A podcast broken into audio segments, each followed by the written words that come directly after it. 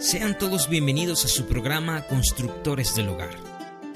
Constructores del Hogar es un programa con fundamento bíblico, con un enfoque espiritual y dirigido a las familias de nuestra sociedad.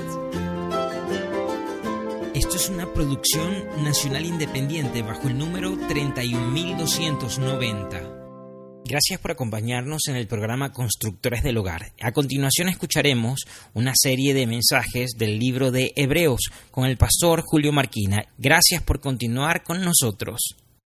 Vamos a abrir nuestras Biblias, por favor, al libro de los Hebreos, capítulo 3 en nuestra Biblia, por favor. Hebreos capítulo 3 en nuestra Biblia. Vamos a hablar hoy día acerca de Ah, la, la, segunda exhortación que encontramos en el libro de los Hebreos. A causa de las diferentes circunstancias tan difíciles que estaban pasando los hermanos hebreos, hermanos, la epístola se les da como una exhortación. Y esta palabra exhortación, hermanos, en el griego significa paraclesis, que significa uno llamado al lado de uno para ayudar, para llamar, para consolar. Y esta es la, esta es la, esta es la, la oportunidad que tiene el escritor no se sabe realmente quién es el escritor, eh, se nos inclinamos a aquellas personas para poder saber que quien escribió esta epístola es el apóstol Pablo, ¿no? Eh, y la razón que nos inclinamos a esto es la manera de cómo escribe, eh, el conocimiento que tiene del Antiguo Testamento y también hay muchos otros hechos que nos muestran que puede ser el apóstol Pablo, pero ah, no podemos saber exactamente quién lo escribió, pero quien lo escribió lo hace con un énfasis de animar a los hermanos hebreos. Podríamos decirle que este libro de los hebreos es un libro de consolación, de ánimo a los creyentes para Ah, para seguir adelante en la vida cristiana y a su misma vez darnos el ánimo eh, para poder no menguar en la vida espiritual, sino poder seguir adelante en los hábitos espirituales. Bueno, en esta epístola encontramos varias exhortaciones, ya la dijimos, cinco exhortaciones, y estamos tomando cada martes una exhortación.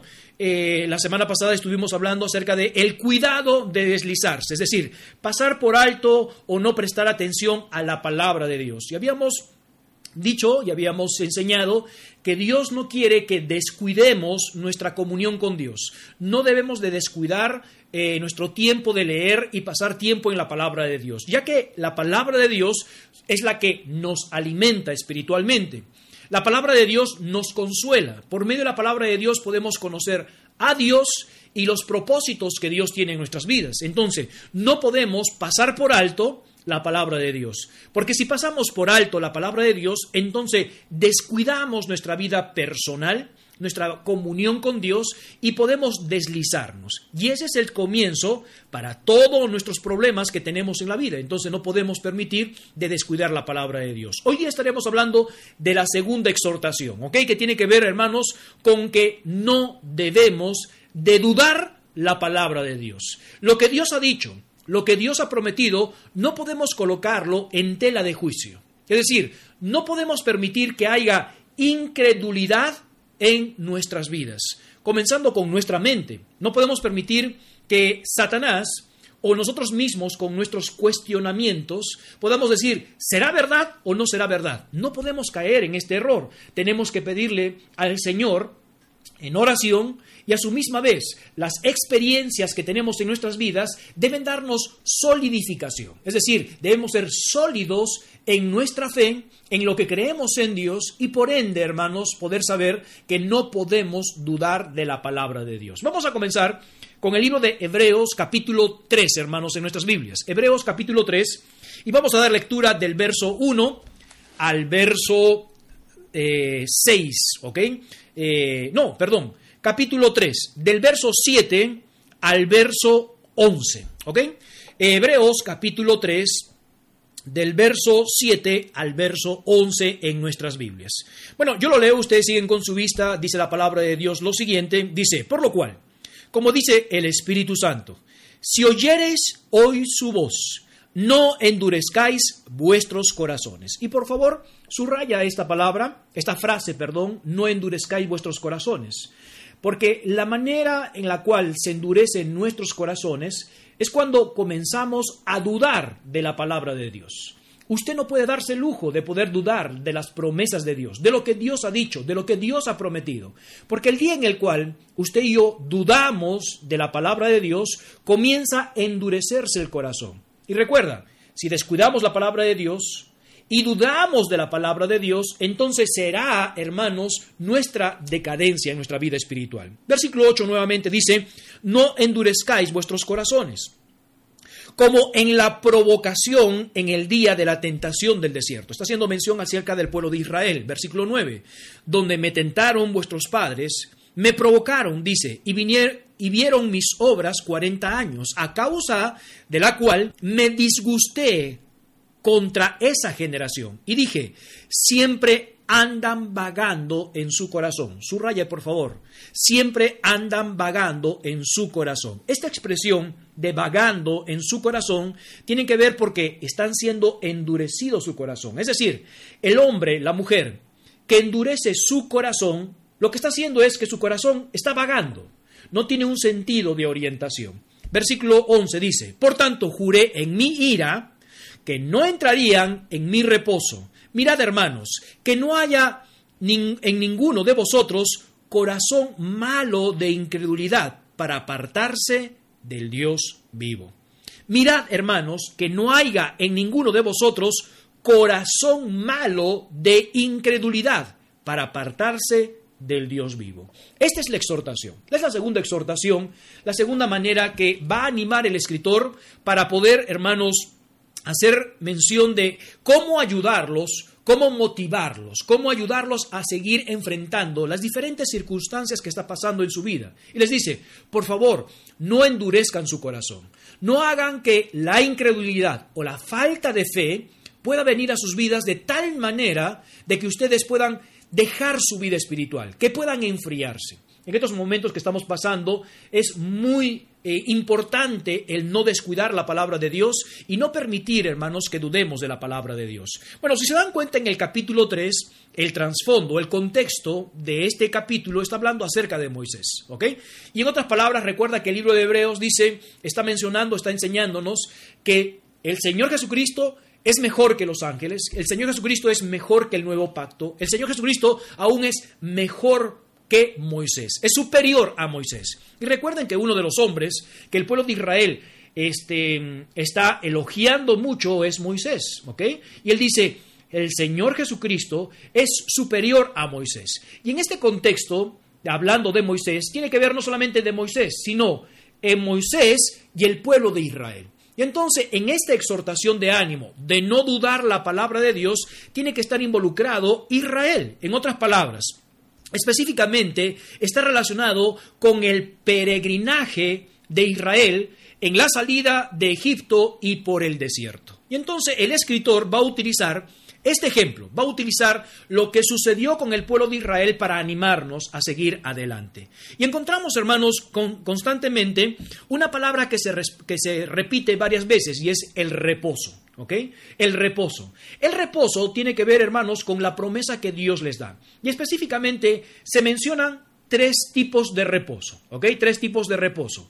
Y en primer lugar vamos a comenzar, hermanos, a mencionar este reposo. ¿Por qué este reposo? Porque el escritor va a mencionar acerca de que hay un reposo para el pueblo de Israel y va a utilizar el ejemplo de Israel para enseñarnos también a nosotros acerca de ese reposo. Y vamos a mencionar tres tipos de reposo para entender interpretar la palabra de Dios y aplicarlo en nuestras vidas. Comencemos con el capítulo 4, por favor, en nuestras Biblias, verso 4. Capítulo 4, verso 4 en nuestras Biblias, vamos a ver el primer reposo que encontramos en esta parte de la palabra de Dios. Capítulo 4, verso 4 dice lo siguiente, porque en cierto lugar dijo así del séptimo día. Entonces, el primer reposo que encontramos en esta parte de las Escrituras es el séptimo día, es el día de reposo. Versículo 4. Porque en cierto lugar dice así, del séptimo día, y reposó Dios de todas las obras en el séptimo día. Entonces el primer reposo que encontramos hace acerca del séptimo día,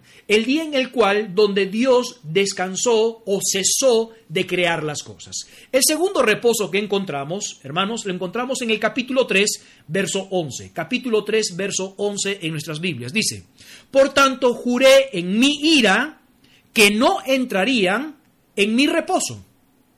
¿A qué se refiere este reposo? Se refiere a la entrada de la toma de la tierra de Canaán. Recuerda que Dios le dijo a Abraham que iba a tener su descendencia y iba a multiplicar su descendencia como las estrellas de los cielos, la arena del mar, y que le iba a dar una nación, un pueblo, una tierra. Esta tierra era la tierra prometida, es conocida como Canaán. Entonces, el hecho que el pueblo de Israel salga de Egipto y fuera a la tierra prometida, esto menciona, hermanos, acerca de este tipo de reposo. Es decir, Canaán viene a ser el reposo de Israel una promesa que Dios le había hecho a Israel. Ahora, no solamente, hermanos, encontramos esta promesa del reposo, la tierra de Canaán. Encontramos un reposo más. Veamos, por favor, capítulo 4, verso 9, en nuestras Biblias. Capítulo, capítulo 4, verso 9 del libro de Hebreos, aquellos hermanos que están entrando, recién se están conectando, estamos en Hebreos, capítulo 4, verso 9. Dice, por tanto, queda un reposo para el pueblo de Dios. ¿Cuál es este reposo para el pueblo de Dios? Bueno, tiene que ver con el cielo. Ahora, el escritor recuerda que quiere animar a los hebreos que están pasando diferentes circunstancias. Y va a utilizar el ejemplo que hace, el ejemplo de Israel en su peregrinaje. Y hace mención sobre tres tipos de reposo. El reposo del séptimo día, número dos, el reposo de entrar en la tierra prometida y número tres, el reposo que tiene que ver con el cielo. Hay otro reposo, dice el escritor. Ahora, esto ilustra mucha enseñanza acerca de los cristianos. Recuerda que está recordando el pasado para que usted y yo y los hermanos hebreos puedan entender y puedan comprender cuál es la aplicación para su vida. En otras palabras, esta porción de las escrituras está diciendo, Dios quiere darles reposo. Dios quiere darles un tiempo en el cual puedan reposar. Ahora, vayamos a la ilustración y las semejanzas que habla estos reposos. Cuando habla del primer reposo, del séptimo día, donde Dios cesó, esto tiene que ver con el reposo de la salvación. Podemos ilustrar el reposo de la salvación. Cuando aceptamos a Cristo como Señor y Salvador personal, se puede ilustrar con el primer reposo, el día que descansamos en Cristo y tenemos paz para con Dios. ¿Ok? El segundo reposo de la tierra prometida. Hay muchos cristianos y muchos eh, predicadores que enseñan la palabra de Dios que ah, ilustran o lo simbolizan Canaán como el cielo. Lamentablemente no podemos hacer este tipo de simbolismos. Y la razón que cuando Israel entra a la tierra prometida, no entra para descansar, sino que entra a la tierra prometida con muchas batallas. Tiene que luchar, tiene que hacer eh, guerra, hermanos. Y, y este lo podemos ilustrar o lo podemos simbolizar con la vida diaria del cristiano. Nuestra vida diaria del cristiano es como Canaán. Tenemos que luchar, tenemos que tener batallas. Y es verdad. Entonces, el primer reposo que encontramos, que es el día de reposo, que cesó obviamente el Señor de hacer las cosas, es cuando estamos en paz con Dios. El primer reposo, cuando aceptamos a Cristo, estamos en paz con Dios. El segundo reposo que tiene que ver, hermanos, con relación al, a Canaán o al pueblo, a la tierra prometida, es el cristiano que está en batalla, la vida cristiana, la santificación. ¿Ok? Luchamos con el mundo, luchamos con las tentaciones, con nuestras concupiscencias, concupiscencias, pero estamos luchando. Pero Dios nos dice que podemos tener paz, podemos tener reposo aún en nuestra vida cristiana. Y el último reposo tiene que ver, hermanos, con el reposo del cielo, donde vamos a reposar de todos nuestros trabajos, de todo lo que estamos haciendo, vamos a reposar. Entonces el escritor hace mención de estos tres reposos. En otras palabras, ¿cómo podemos aplicarlo en nuestra vida, este reposo? Que así como el pueblo de Israel tenía que entrar al reposo de la tierra prometida, de igual manera, los cristianos estamos en un mundo en el cual vamos a poder entrar en batallas, en luchas, pero podemos reclamar, hermanos, una vida victoriosa. Y por ende, el pueblo de Israel se retrasó. Y básicamente la primera generación no entró en la tierra prometida por la incredulidad, porque no tuvieron fe, no confiaron en Dios. Entonces el escritor va a utilizar, pudieron tener reposo, pudieron tener victoria y poder reclamar la promesa que Dios les había dado al pueblo de Israel, pero por su incredulidad, por la dureza de su corazón, no pudieron tener este reposo. Es lo que está enseñando el escritor.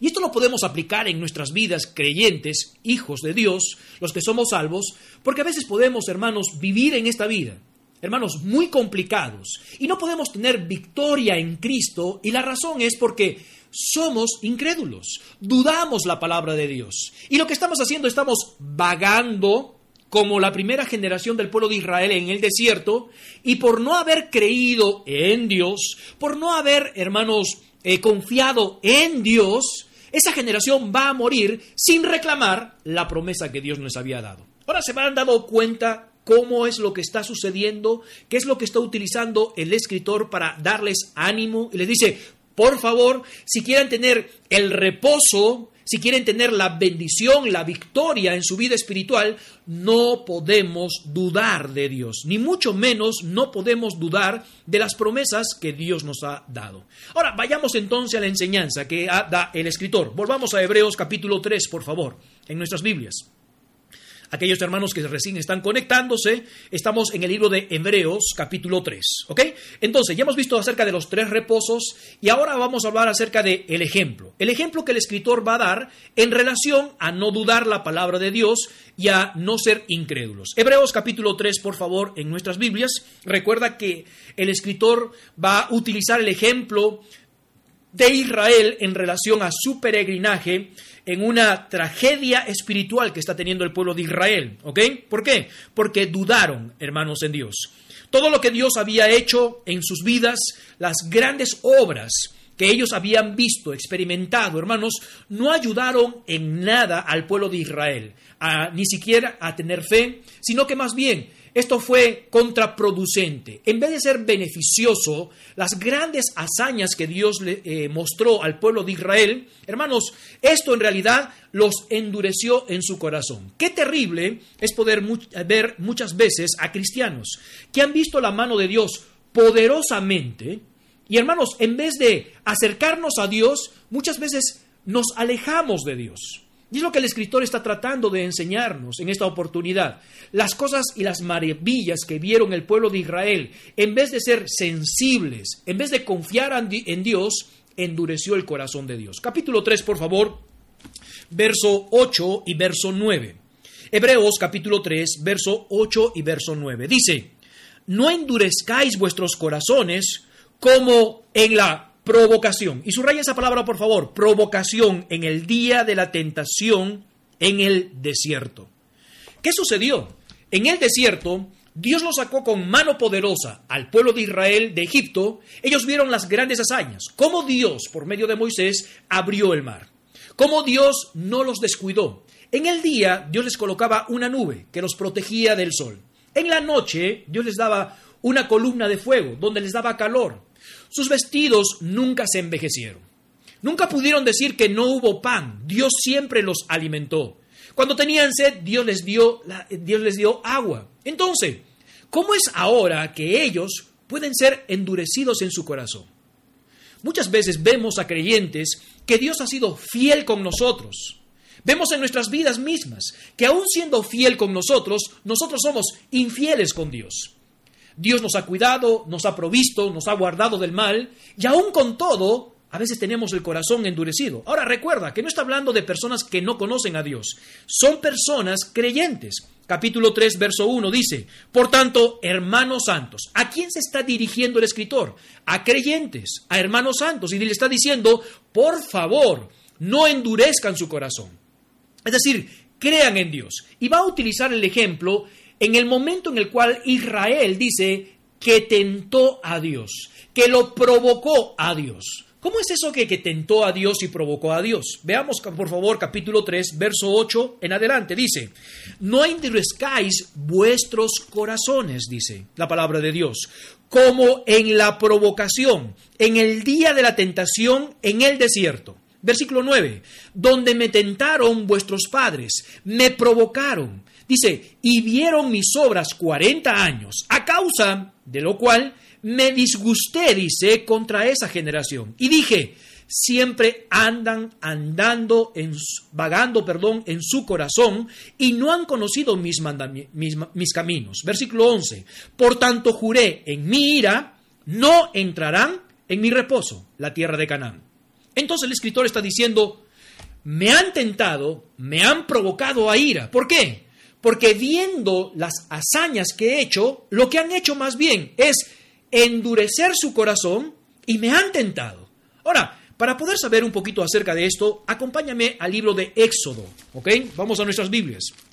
Libro de Éxodo capítulo 17, para poder comprender esto de la tentación. En primer lugar dice, me tentaron. Esta palabra en el, en el griego, hermanos, de tentaron es peirasmos. Eh, ya lo he enseñado en varias oportunidades en la iglesia, pero la palabra peirasmos, que tiene que ver con prueba, significa poner a prueba o, o, colocar, hermanos, a una persona. Es lo que Dios hace con nosotros. Dios nos va a probar. Pero recuerda, hay una gran diferencia entre tentar, que incitar al mal, y probar. Dios no tienta a nadie. Y lo que está haciendo acá es, dice, ellos, el pueblo de Israel, me tentaron. Dice, me pusieron a prueba. Es lo que significa colocar a prueba. Es lo. Ahora, ¿por qué Dios se enojó? ¿Por qué Dios dice, me he llevado hasta mi, he llevado me han llevado hasta mi ira, me he disgustado con ustedes porque me han tentado? Porque en otras palabras, el pueblo de Israel tomó el papel de Dios que solamente Dios prueba a los creyentes. ¿Por qué? Porque Él necesita enseñarnos quiénes somos nosotros. La razón por la cual Dios nos tienta es para que usted y yo sepamos quiénes somos. Para que podamos comprender realmente lo que creemos. Y en otras palabras, Dios se enojó porque el pueblo de Israel tentó a Dios, tomó el papel que Dios toma, que hace en nuestras vidas. Y Él dice, me tentaron. Pero no solamente me tentaron, sino va más allá que de la tentación. Vamos a Éxodo, por favor, capítulo 7, verso 7. ¿Ok? Capítulo 7 del libro de Éxodo, verso 7. Dice, y llamó el nombre de aquel lugar Mashá. Y esta palabra Mashá significa prueba. ¿Recuerda? Ustedes me probaron, ustedes me tentaron. Mashá, prueba. Y Meriba, esta palabra Meriba significa en el hebreo rebelión. Se habían rebelado. No solamente habían probado a Dios, lo habían, hermanos, lo habían colocado a prueba, sino se habían rebelado contra Dios. Versículo 7 nuevamente dice, y llamó el nombre de aquel lugar Mashá y Meriba por la rencilla.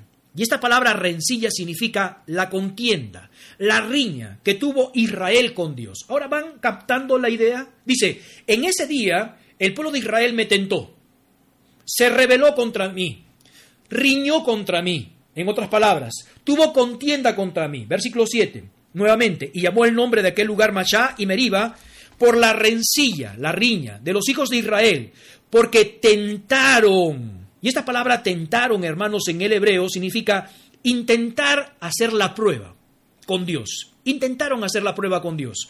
Pero no entiendo todavía por qué Dios se enojó. Bueno, más claro, veamos el versículo. Dice, intentaron a Jehová diciendo, ¿Está pues Jehová entre nosotros o no? Se hacen una pregunta el pueblo de Israel. Y esa es la tentación, dice, ¿está con nosotros Dios o no? Y Dios se enojó de tal manera que el pueblo de Israel dice, no van a entrar a la tierra prometida. A ese reposo que yo les he prometido, no van a entrar. Y la razón es porque han colocado en tela de juicio si estoy con ellos o no estoy con ellos. Ahora, hay preguntas que podemos hacerles a Dios. No hay ningún tipo de preguntas. El día domingo estaré predicando justamente acerca de unas cuestiones, algunas, algunas, algunas preguntas o cuestionamientos que le hacemos a Dios. Pero el problema no es las, preguntas o, o los cuestionamientos que hacemos a Dios, sino es, tiene que ver con el espíritu, eh, con el espíritu que nosotros hacemos estas preguntas. El espíritu que ellos hicieron, el pueblo de Israel, fue con espíritu de duda. Ellos están diciendo, ¿está Dios con nosotros o no está con nosotros? Ahora, si nos damos cuenta, hermanos, en la palabra de Dios, en este pasaje, no solamente tentaron diciendo, está pues Jehová con nosotros, sino que riñeron, se rebelaron. Capítulo 17, por favor, versículo 2. Éxodo, aquellas personas que recién están conectándose, estamos en Éxodo capítulo 17, verso 2. Dice, y altercó el pueblo con Moisés. Y esta palabra altercar significa pleito, pleiteó contender, litigar. Es lo que dice. El pueblo comenzó a altercar, pleitar con el pueblo con Moisés y dijeron, danos agua para que bebamos. Y Moisés le dijo, ¿por qué altercáis conmigo? ¿Por qué tentáis a Jehová? ¿Se ha dado cuenta? El escritor del libro de Hebreos va a utilizar este ejemplo, la peregrinación del pueblo de Israel, para que no endurezcamos nuestro corazón como esta generación. ¿Y cómo endureció su corazón? Dudando la promesa de Dios, dudando de lo que Dios podía hacer, dudando de que Dios estaba con ellos. ¿Y qué hicieron? Altercaron. ¿Qué hicieron? Pleitearon con Dios, pleitearon con el hombre de Dios. No solamente pleitearon, dice, el versículo 3 dice, así que el pueblo tuvo allí sed, ¿y qué hizo? Mira lo que dice la palabra de Dios. Murmuró contra Moisés. Y por ende, como murmuraron contra Moisés, murmuraron con Dios, pleitearon con Dios. Dijeron, dijeron en otras palabras, ¿está Dios con nosotros o no está Dios con nosotros? Dudaron. Entonces el escritor del libro de los Hebreos, utilizando este ejemplo de la peregrinación del pueblo de Israel, le dice, ustedes y yo no podemos darnos el lujo de dudar con Dios, pleitear con Dios, porque el día en el que dudemos de las promesas de Dios, de su fidelidad, de que Dios está activo todo el tiempo, entonces comenzaremos a murmurar de Dios, comenzaremos a dudar, ¿Dios está con nosotros o no está con nosotros? Usted no puede llegar a este punto, y es la relación que puede hacer. Ahora, no solamente este pasaje nos menciona por qué provocaron el pueblo de Israel a Dios, por qué los tentó y no tuvieron victoria, no pudieron alcanzar la tierra prometida como Dios les había colocado. Vamos al Salmo 78, por favor, en nuestras Biblias. Salmo 78, versículo 18. Estos versículos van a dar más luz acerca de este tiempo de tentación que hizo el pueblo de Israel con Dios. ¿Y por qué se enojó Dios con el pueblo de Israel? Para que no tuvieran este reposo de tomar la tierra prometida. Salmo 78, verso 18 dice lo siguiente, pues tentaron a Dios en su corazón. Preste atención. Dice, tentaron a Dios en su corazón. ¿Cómo tentaron? Bueno, no creyeron en Dios. Mira, acá más explícitamente dice lo siguiente, pidiendo comida a su gusto. Pidiendo comida a su gusto. Dios los cuidó, les dio de comer, Dios les dio agua cuando necesitaban sed. Dios les cuidó sus vestidos. Pero el hecho es que tentaron porque pidieron lo que a ellos les agradaba. Y muchas veces cometemos ese grave error en nuestras vidas creyentes, como creyentes. Dios nos da, ha sido fiel. Y decimos, otra vez las caraotas, otra vez esto. Pero decíamos, otra vez caraotas, otra vez plátano, otra vez esto. Y muchas veces tentamos a Dios y dudamos de Dios cuando pedimos comida a nuestro gusto o circunstancias a nuestro gusto. ¿Se ha dado cuenta? Dios se molesta cuando hacemos esto, porque dudamos de la palabra de Dios. ¿Dudas de que Dios te va no, Dios, no, te va a cuidar? ¿Dudas de que Dios Dios todo lo tiene en control? El hecho de que no salgan las cosas como tú quieres, como yo quiera, no significa que debemos de dudar a Dios. Porque Dios no está para, eh, para que nos dé nuestros gustos o lo que nosotros queremos. Estamos para hacer su voluntad y no que Él esté de acuerdo a nuestra voluntad. El día de mañana continuaremos con nuestro mensaje. No se lo pierda. Puede seguir escuchando nuestros programas en esta emisora y en este mismo horario. Esto es una producción nacional independiente bajo el número 31290.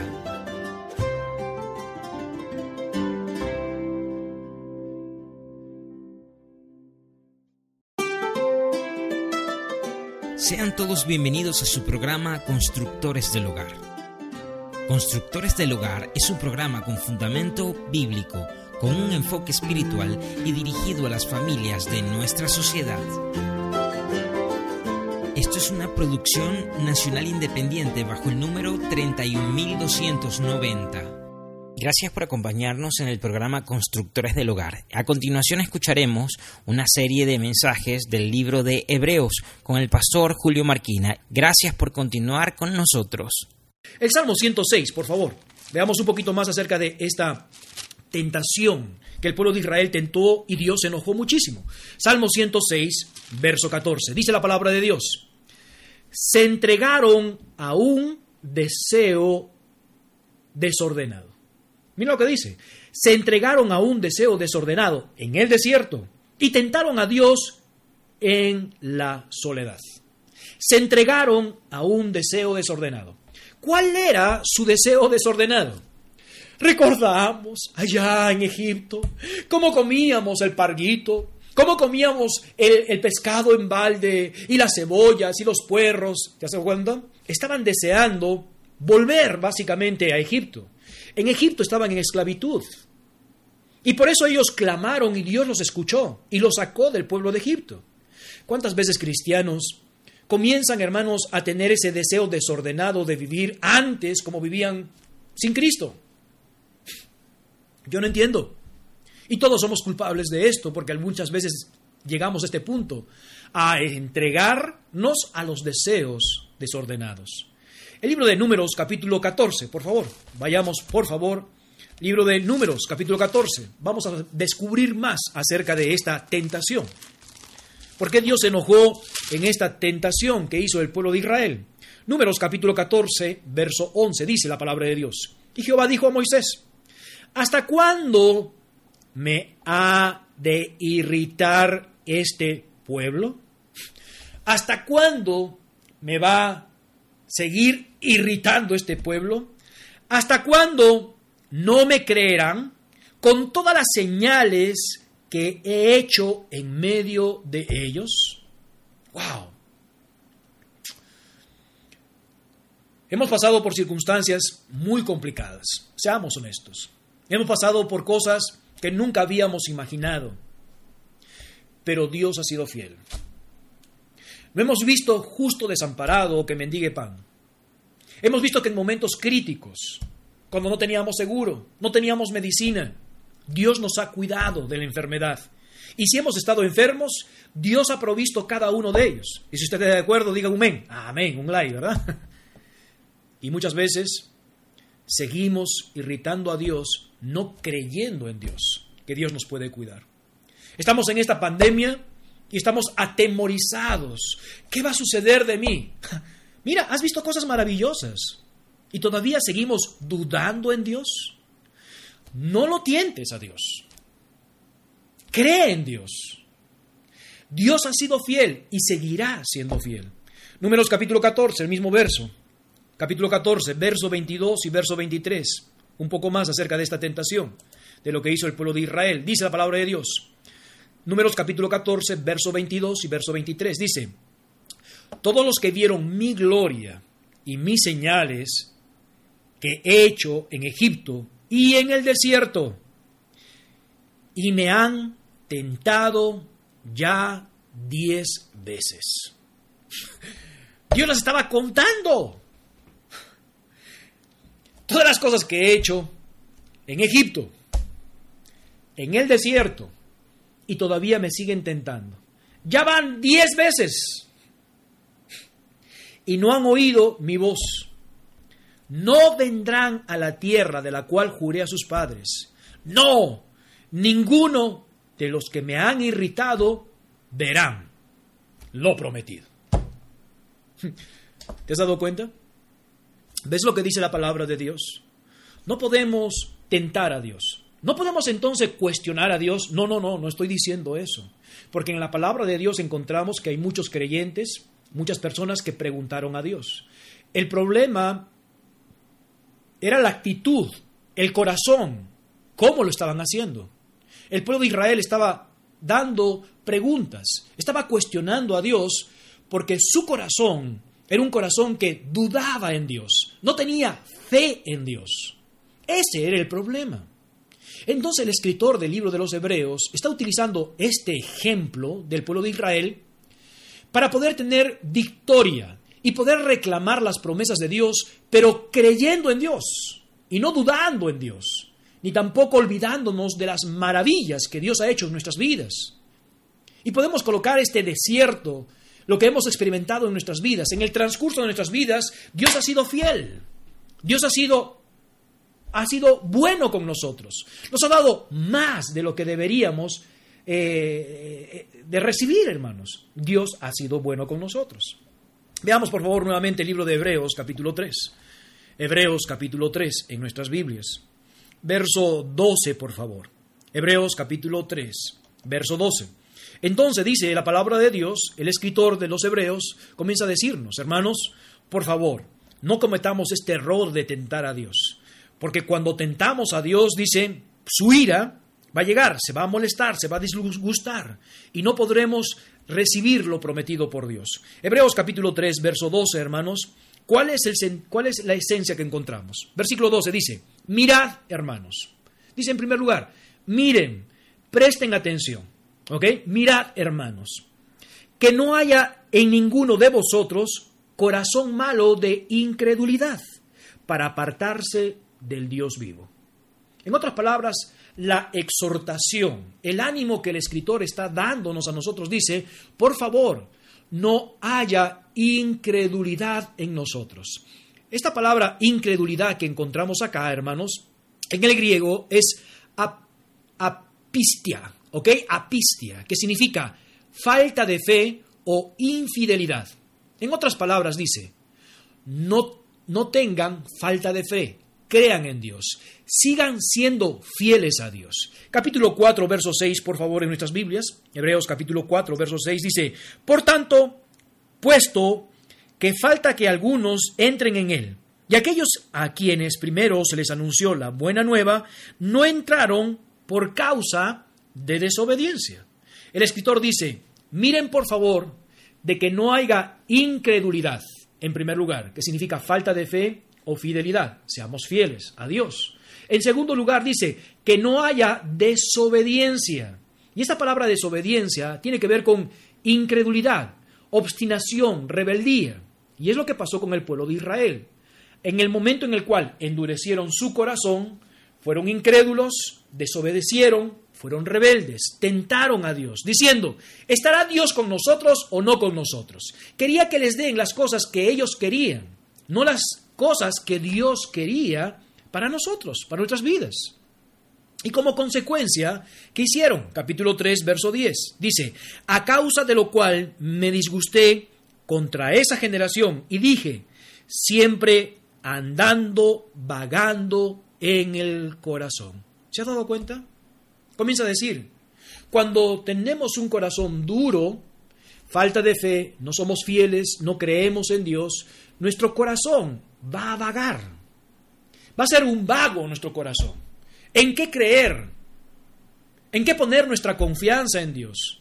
Entonces nuestro corazón va a estar de aquí para allá. No va a tener algo sólido. Y es lo que dice la palabra de Dios. En Proverbios capítulo 28, verso 14, anótelo solamente, Proverbios capítulo 28, verso 14, dice, Bienaventurado el hombre que siempre teme a Dios, mas el que endurece su corazón caerá en el mal. ¿Se ha dado cuenta? El que confía es bienaventurado, bendito, dichoso, feliz, mas el que endurece su corazón caerá en el mal. Proverbios 29.1. Proverbios 29.1 dice, el hombre que reprendido endurece su cerviz, de repente será quebrantado y no habrá para él medicina. Un hombre que endurece su corazón cuando Dios lo disciplina, cuando Dios trabaja con él, y en vez de ser sensible y poder acercarse a Dios, más bien endurece su corazón, no hay medicina para él. Romanos capítulo 2, versos 5 y verso 6. Romanos capítulo 2, versos 5 y verso 6 dice, pero por la dureza de su corazón no arrepentido, atesoran para sí mismos ira en el día de la ira, de la revelación del justo juicio de Dios, el cual pagará a cada uno conforme a sus obras. Cuando endurecemos nuestro corazón, lo que va a suceder, hermanos, vamos a acumular para nosotros ira en el juicio de Dios y vamos a ser juzgados por realmente nuestras obras. Es lo que el, escritor quiere enseñarnos. Quiere utilizar el ejemplo del pueblo de Israel para animarnos. Diga, las circunstancias, apreciados hermanos, hebreos, que están sucediendo, no debe endurecer su corazón. No debe haber falta de fe, no debe haber falta de fidelidad con Dios. Más bien, crean en la palabra de Dios. Más bien, esfuércense. Más bien, esperen en Dios, porque Dios es poderoso, es lo que está tratando de enseñar. ¿En qué consiste su exhortación? Veamos por favor capítulo 3, verso 12. Mira cómo los exhorta. Capítulo 3, verso 12 del libro de Hebreos. Mirad, hermanos. Esta palabra mirad en el griego es blepo, ¿ok? Blepo, que significa, es la aplicación de la visión mental y física que debemos utilizar en diferentes circunstancias. En otras palabras, dice, por favor, hermanos, en esta circunstancia en la cual estamos, estamos pasando, quiero que veamos, primeramente, tener la vista, ver, observar. Segundo, prestar atención, percibir. ¿Para qué? Para poder discernir. Y esa palabra discernir significa saber separar. Y por último, implica una contemplación especial. Entonces, el escritor de los Hebreos dice, en vez de quejarse y tentar a Dios, murmurar o pleitear con Dios, mira, observa precisamente qué es lo que está pasando en tu vida. ¿Qué es lo que debemos de mirar? ¿Habrá alguna gota de falta de fe? ¿Habrá algo de incredulidad en nosotros? ¿Habrá habido alguna queja, murmuración, pleito con Dios por lo que estamos pasando? Esa es la primera exhortación. Dice, examínate. Y paramos allí. ¿Cuál ha sido su reacción ante los acontecimientos que está sucediendo hoy o lo que va a suceder mañana? ¿Cuál es su reacción? ¿Ha reaccionado con fe o ha reaccionado con incredulidad? ¿Ha puesto su confianza en Dios o ha tentado a Dios?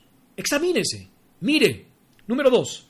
Hebreos capítulo 4, verso 2, la siguiente exhortación. Hebreos capítulo 4, verso 2, dice la palabra de Dios. Porque también a nosotros se nos, ha anunciado, se nos ha anunciado la buena nueva, como a ellos. Pero no les aprovechó el oír la palabra, por no ir acompañada de fe a los que oyeron. En otras palabras, no dejaron que la palabra de Dios haga su efecto. ¿Conocieron? Sí. ¿Se les anunció? Sí. ¿Supieron quién era Dios? Sí. Pero no tuvo provecho. ¿Por qué no tuvo provecho? Porque no estuvo acompañada de fe. Esta expresión no les aprovechó, en otras palabras, significa fue inútil, vencioso, significa ser inútil, no hizo nada de bien. ¿Cuántos cristianos hoy en día saben lo que dice la palabra de Dios? Saben de las promesas de Dios, pero es inútil. ¿Por qué? Porque no está acompañada de fe. No han creído realmente en Dios, ni en la palabra que Dios nos ha prometido. No solamente no ha sido provechoso, sino dice que ha sido de incredulidad, no ha sido acompañada con fe. Es decir, hay falta de fe. ¿De qué sirve que conozcamos la palabra de Dios si no vamos a creer en Dios? ¿De qué sirve que no podamos, que podamos ir a la iglesia todos los días o conectarse, a escuchar más la palabra de Dios? ¿Para qué? Si no vamos a creer en Dios.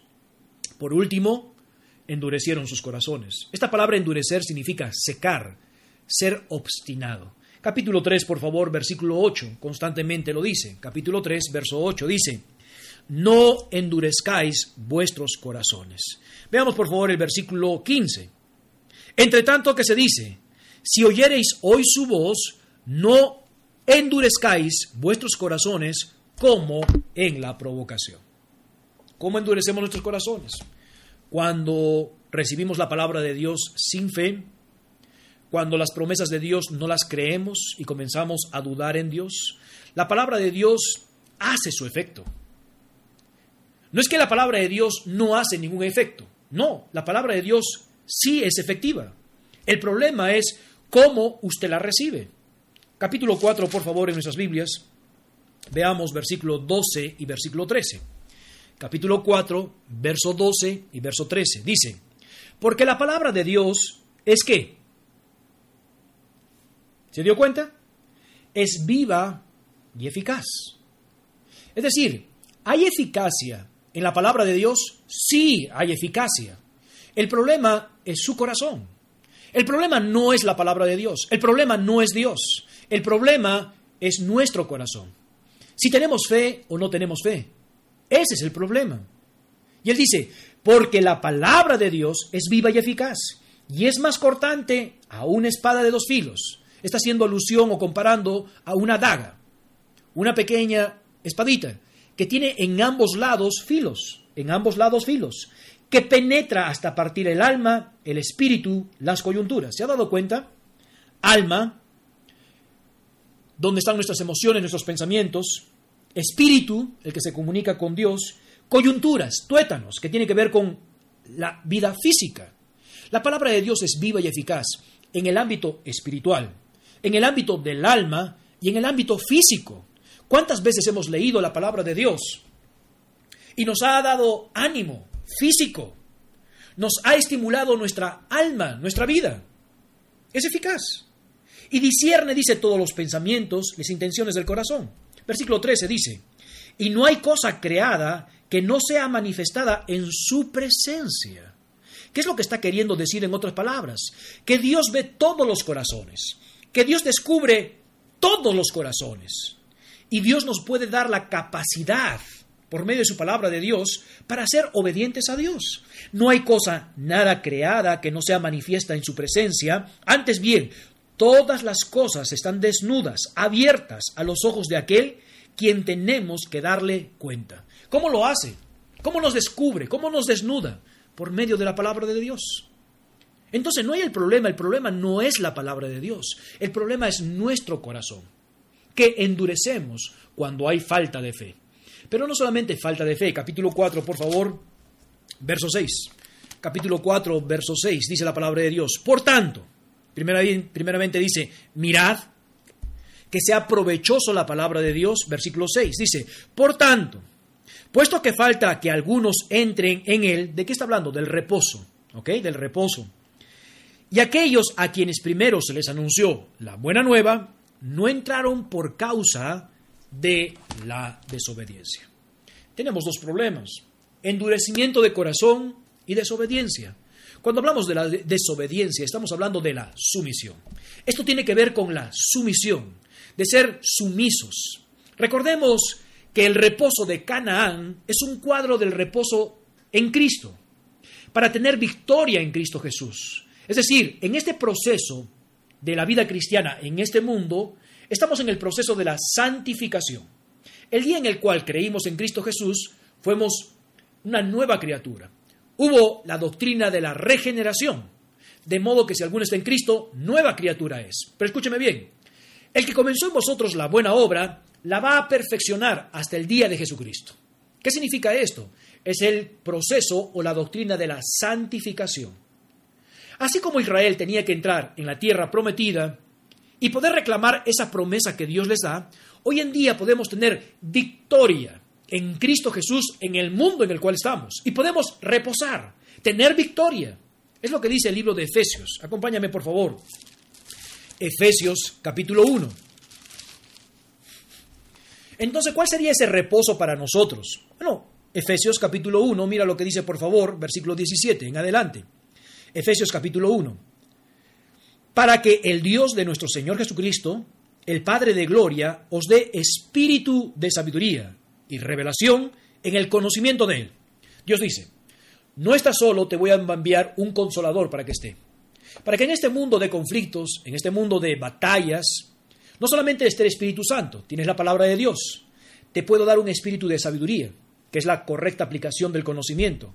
Revelación, ya la tenemos, la palabra de Dios. Y el conocimiento de Él, ya lo tenemos, es la palabra de Dios. Versículo 18 dice, alumbrando los ojos de vuestro entendimiento, para que sepáis cuál es la esperanza que Él os ha llamado y cuáles las riquezas de gloria de su herencia en los santos.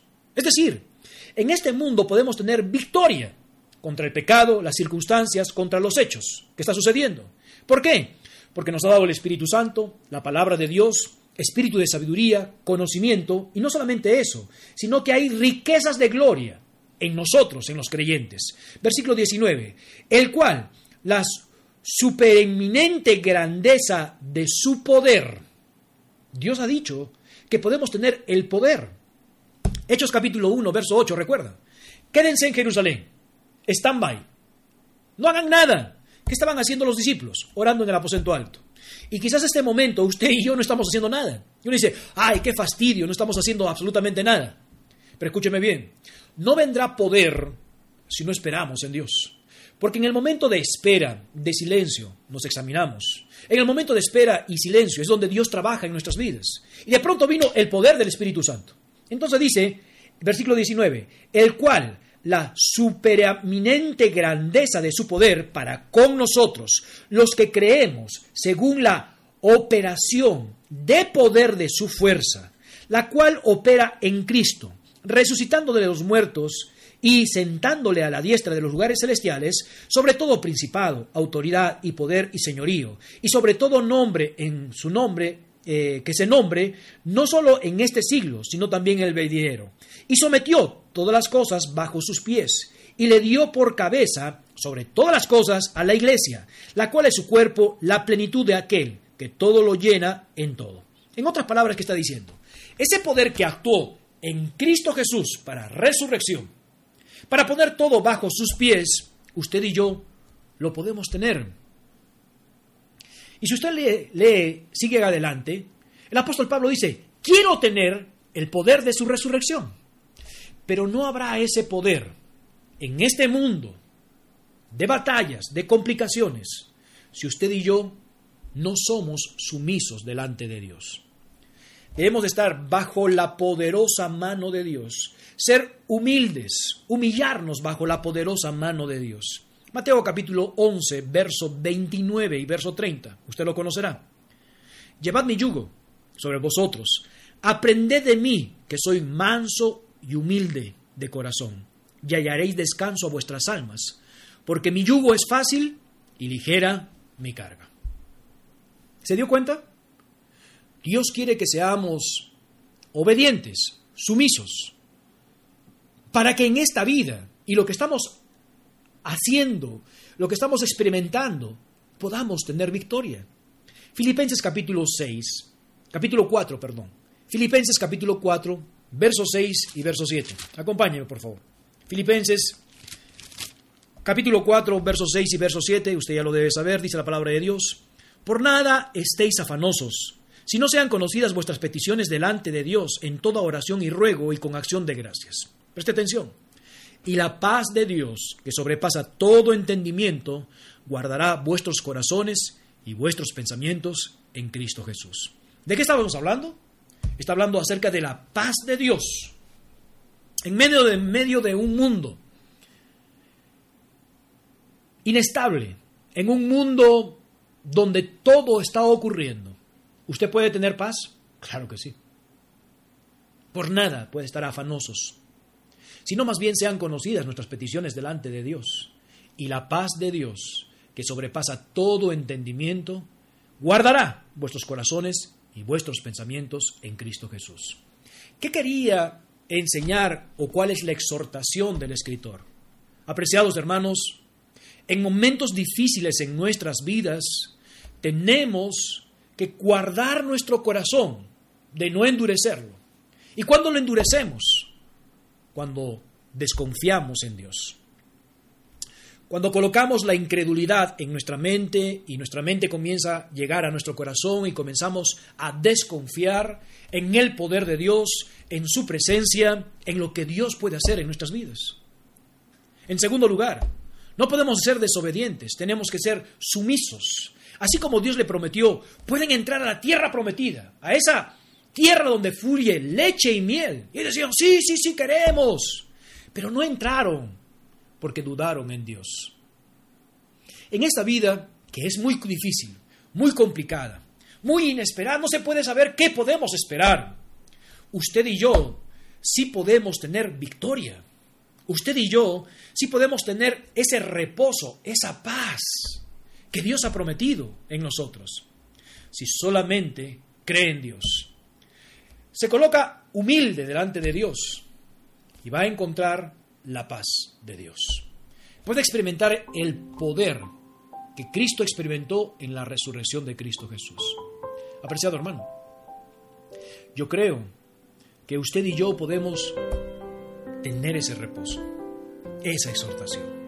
Nunca deje que la incredulidad venga a su mente y a su corazón.